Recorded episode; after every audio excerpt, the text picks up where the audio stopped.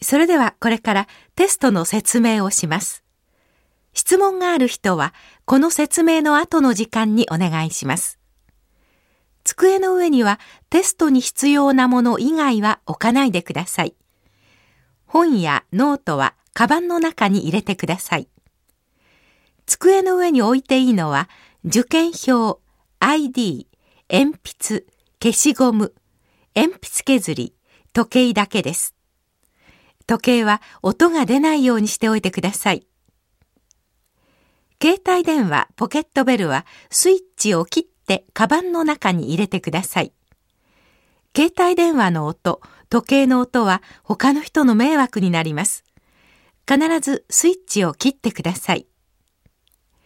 テスト中に音が鳴った時はテストは採点しません。テスト中に話をしたり、人の答えや本、ノートを見たりした時もテストは採点しません。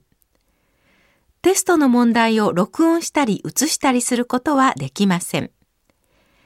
テスト中は監督者の指示に従ってください。テストが始まったら質問はできません。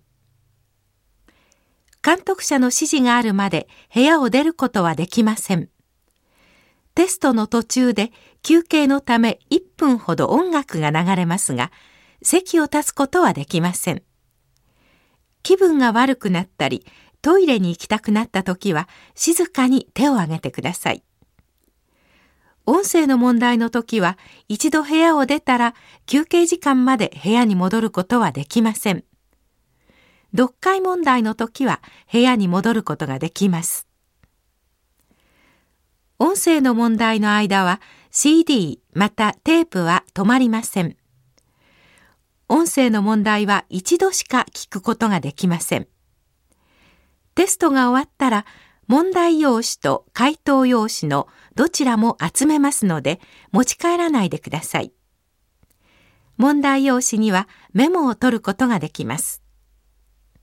それでは回答用紙の書き方を説明します。机の上に置いてある回答用紙を見てください。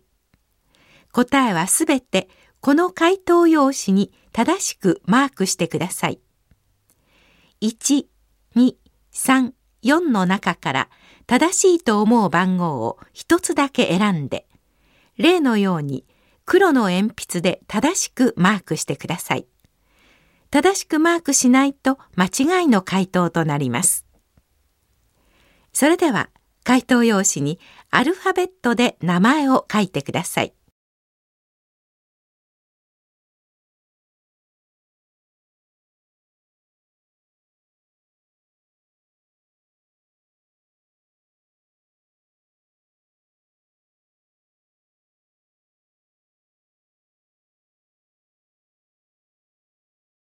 次に受験番号を書いてください。それから受験番号の数字を正しくマークしてください。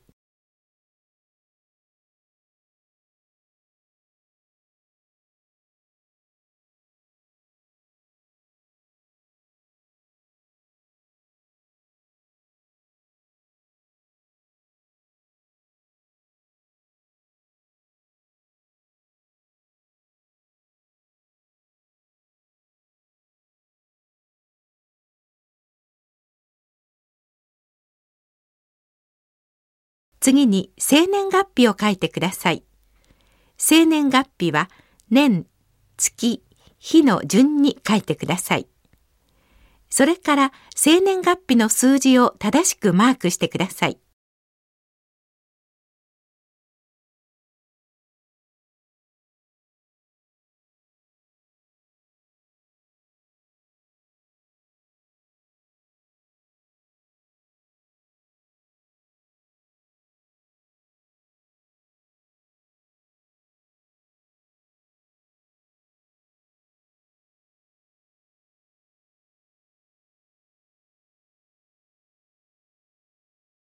これでテストの説明を終わります。